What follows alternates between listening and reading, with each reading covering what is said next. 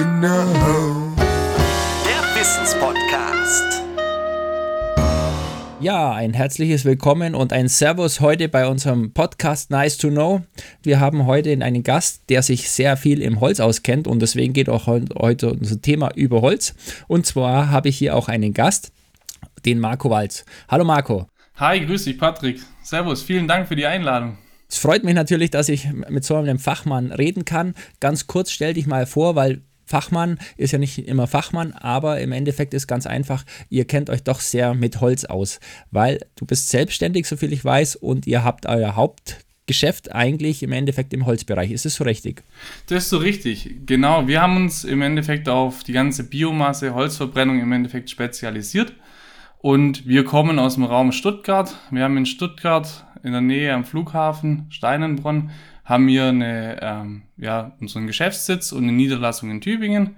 Und wir haben einfach gesagt, wir wollen uns professionalisieren in einem gewissen Bereich und da haben wir uns die Biomasse rausgesucht, weil es auch noch so ein bisschen meine Leidenschaft ist, das Holz machen. Und ja, deswegen haben wir uns darauf spezialisiert und haben in den letzten Jahren immer mehr Anlagen gemacht. Und letztes Jahr haben wir es mal getoppt durch die Förderung und durch alles, wo wir auch nachher noch draufkommen. Ähm, genau, und da haben wir letztes Jahr 75 Anlagen gemacht und dieses Jahr sind wir auch schon wieder gut dabei. Und deswegen freue ich mich, dass ich hier im Podcast sein darf und vielen Dank für die Einladung. Nee, super. Also das auf jeden Fall. Also man merkt schon, dass du da mit Leidenschaft dabei bist und das ist auch sehr, sehr wichtig. Wie gesagt, gerade bei Holz, das lernen wir jetzt auch in den nächsten drei Folgen was wir an sich eigentlich mit dem Holz alles komplett hinbringen. Und da merken wir schon, okay, in dem Holz ist weitaus mehr. Und jetzt schauen wir uns gleich mal an, was in dem Holz oder was das Holz eigentlich aus ist. An sich sprechen wir nicht nur von Holz, sondern wir sprechen von Biomasse. Die Biomasse ist wesentlich mehr. Im Endeffekt haben wir ja, wir kennen die meisten von uns die fossilen Brennstoffe, das heißt Kohle, Öl und Erdgas, aber wir nutzen bei uns natürlich die Biomasse. Und was bedeutet im Biomasse. In Biomasse haben wir wesentlich mehr. Das heißt, wir haben in Biomasse sämtliche Pflanzenanteile. Warum ist es auch so wichtig, dass wir in dem Biomasse sämtliche Pflanzenanteile, also Pflanzenanteile bedeutet irgendwelche Sträucher, hauptsächlich eigentlich zu 90 Prozent die Bäume. Aber was bedeutet das im Gegensatz zum fossilen Brennstoff? Im Endeffekt der Biomasse oder die Biomasse ist noch aktiv in unserem Kohlenstoffkreislauf dabei. Das heißt, der Baum nimmt ja den den CO2 auf, verarbeitet den sich und wird dann danach wieder verbrannt und das heißt, es entsteht eigentlich kein zusätzliches CO2.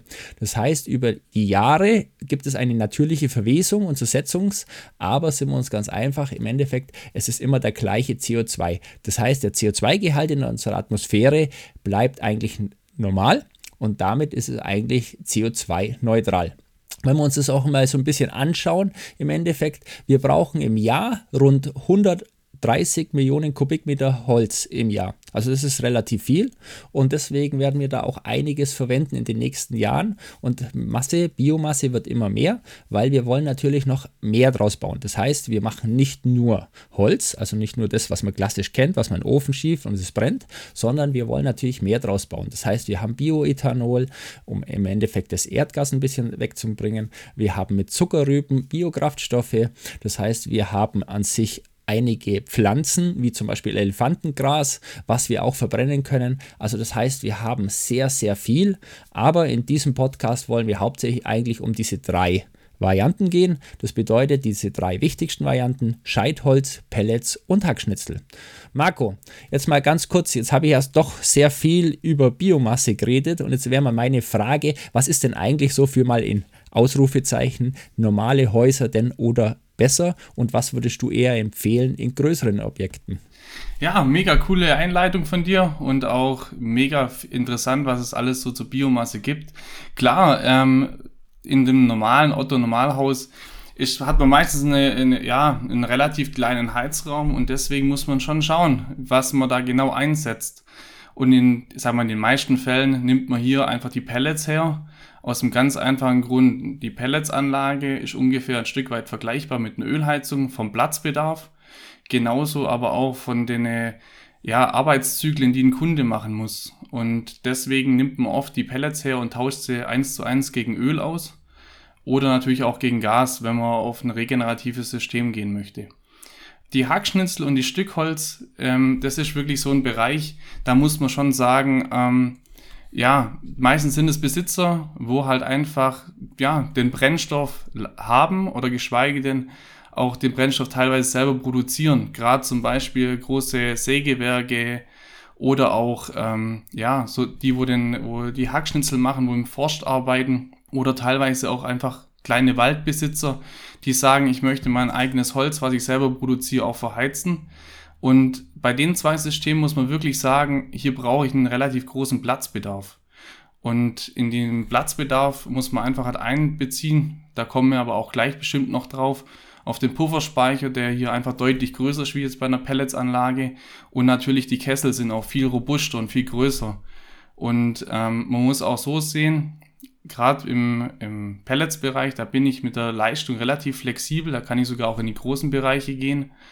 Aber der Brennstoff wird natürlich auch in großen Bereichen, wenn man viel durchlässt, auch deutlich teurer. Und hier geht man dann eher Richtung Hackschnitzel meistens schon.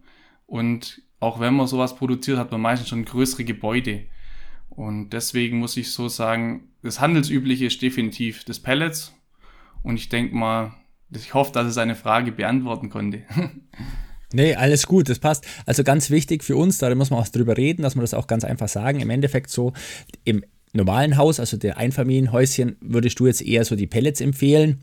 Diese Hackschnitzelanlagen oder wieder, wieder die Scheitholzanlagen, sagst du, braucht man eher in dem größeren Bereich, was natürlich auch sinnvoll ist. Oder wie gesagt, auch in Anlagen, wo wir einfach mit sehr viel Masse arbeiten. Und da kommen wir jetzt auch schon auf das, was du gesagt hast mit Masse. Was heißt Masse? Wir brauchen ja im Endeffekt sehr viel Wasser. Wenn wir uns mal die Wärmeleistung anschauen, wenn bei so Verbrennungswerten von Holz sind natürlich relativ hoch. Das heißt, wenn Holz verbrennt, haben wir ein großes Problem, dass das Holz an sich, wenn das mal verbrennt oder wenn das mal brennt, eigentlich ich nicht mehr ausschalten kann. Also im Vergleich zu Gas, bei Gas ist relativ einfach. Das heißt, wenn ich den Gashahn zudrehe, dann ist es zu. Oder wenn im Endeffekt bei Gas die Düse nicht mehr Gas rauskommt, dann brennt es nicht mehr. So, bei Holz ist es natürlich anders. Ich denke, da werden wir auch äh, nachher uns nochmal uns unterhalten, aber im Endeffekt ist mal grundsätzlich, wir müssen uns im Endeffekt bei, beim Holz folgendes vorstellen, wir brauchen sehr hohes Volumen an Wasser. Das heißt, wir brauchen wahnsinnig viel große Pufferspeicher und die müssen auch sehr gedämmt sein, weil soweit ich weiß, du hast ja auch eine Anlage, eine Hackschnitzelanlage und soweit ich weiß, ist so, du beheizt ja an sich einmal in der Woche und hast dann an sich fast die ganze Woche, außer es ist natürlich extrem kalt, Wasser, also Heizungswasser, um fürs Brauchwasser im Endeffekt zum Duschen können. Ist das korrekt bei dir? Das ist richtig. Ich habe einen Stückholzkessel bei mir daheim, ganz genau, und habe den im Endeffekt in Kombination mit einer Pelletsanlage, aber den Stückholzkessel, den lasse ich eigentlich zu 99 Prozent laufen und den Pelletskessel eher nur, wenn ich mal nicht anwesend bin. Als cooles Beispiel habe ich der letzte, letzte Woche mit meinen drei Lehrlingen saßen wir zusammen und dann haben die mich auch gefragt, wie ich denn so einen Pufferspeicher richtig auslege und wie, um was es denn geht. Und da habe ich denen ein ganz cooles Beispiel gebracht und habe einfach gesagt, hey, nehmt doch einfach mal, so wie wir gerade davor gesessen sind, vor einem Grill, ähm, schaut es euch mal an. Das ist ein Grill, das ist ein Holzkohlegrill, den kann ich jetzt mal vergleichen mit einem typischen Gasgrill. Den Gasgrill mache ich an, da lege ich meine roten Würste drauf, danach mache ich sie aus und das, der Gasgrill ist kalt. Und bei einem Holzkohlegrill, da muss ich wirklich schön die Holzkohle vorheizen, muss schön die Aufheizphase von dem Ding beachten. Dann lege ich mein Fleisch oder meine rote Wurst drauf und danach, wenn ich die Wurst wieder runter tue, hat er immer noch eine relativ lange Glutphase drin. Und genau das passiert bei einem Stückholzkessel oder bei einem Pe äh, äh, Entschuldigung, Hackschnitzelkessel auch. Und bei diesem Hackschnitzelkessel oder, oder Stückholzkessel ist es so, dass wir ja ein relativ schweres Regelverhalten haben und das muss ich alles auffangen. Und was auch dazu kommt, ich muss das ganze Holz ja auch in den Stückholzkessel reinschlichten. Ähm, und diese Automatisation habe ich bei einem Stückholzkessel nicht, sondern muss ich es alles selber machen.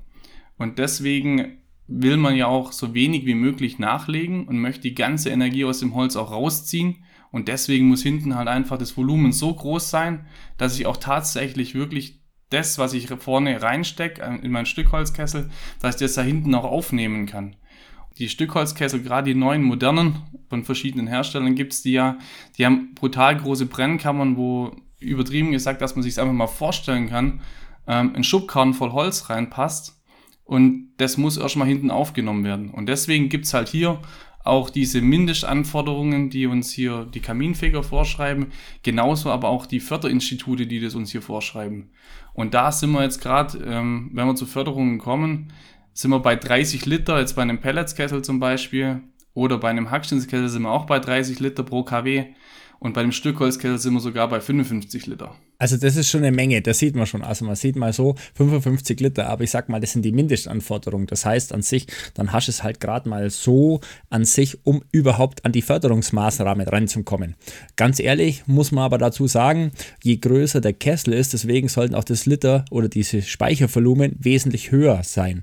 Das heißt auch die Literanzahl, was ich ja gerade auch gemeint habe, das heißt, da bin ich manchmal sogar bis zu 100 Liter Speichervolumen. Deswegen muss es auch sehr, sehr gut ausgelegt sein.